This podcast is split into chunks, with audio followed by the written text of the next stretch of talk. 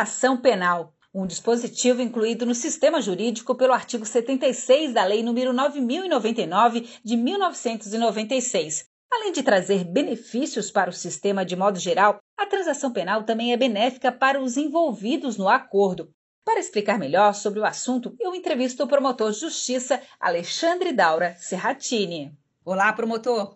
Então, o que é transação penal? A transação penal é um instituto trazido à legislação penal do Brasil em 1995, com a Lei 9099, de 26 de setembro daquele ano.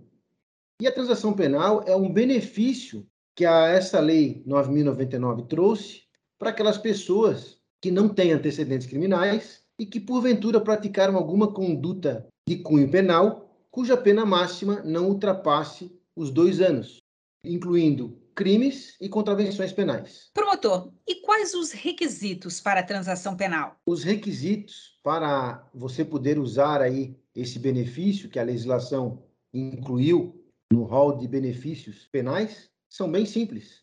Além dos bons antecedentes que já mencionamos anteriormente, o crime ou contravenção, para ele ser incluído no rol daqueles delitos conceituados como de menor potencial ofensivo, ele não pode ter a pena máxima extrapolar os dois anos previstos para cada conduta.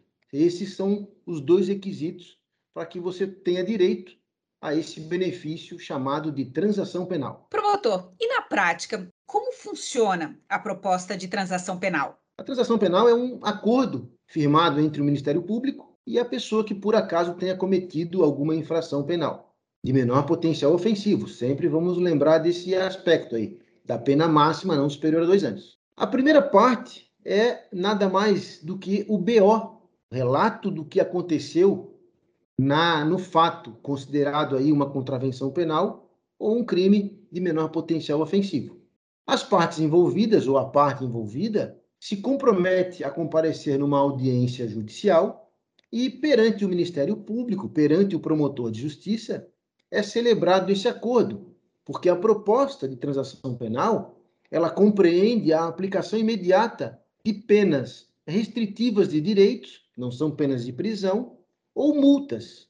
Então, esse benefício ele é justamente para evitar o prosseguimento da apuração de responsabilidade pelo cometimento da infração. Por isso, é um benefício e não uma obrigação. Na audiência é firmado esse acordo e, acaso haja um descumprimento de alguma das condições estabelecidas, o benefício ele é revogado e aí o Ministério Público vai oferecer uma denúncia criminal e vai seguir na apuração de responsabilidade pelo ato praticado. É assim que funciona a proposta de transação penal. Promotor, e quais os benefícios da transação penal? Obviamente, o maior deles é evitar que esse fato, que pode ser um crime, pode ser uma contravenção, seja apurado e seja prolatada uma sentença criminal, né? condenatória, obviamente. Então, esse é o maior, o maior benefício, é você estancar, você parar a apuração da responsabilidade. Outro benefício, aceita a, a proposta de transação penal, o seu nome não vai ficar inserido no rol de culpados, porque não há culpa, não há decisão é, de mérito apreciando a questão ou não. Nota que só fica criado um rol na aceitação da proposta de transação penal para que você não, não seja novamente beneficiado num período que a lei estipulou em cinco anos. Então, o único registro que fica contra aqueles, aquelas pessoas que aproveitaram esse benefício é que é, é, impedem elas de novamente aproveitar a proposta de transação penal em lapso inferior a cinco anos. É importante destacar que, passados os cinco anos, desde que a pessoa continue com bons antecedentes, né, ela volta a ter o direito de aproveitar novamente a proposta de transação penal. Tá certo, então, promotor. Muito obrigada pela entrevista.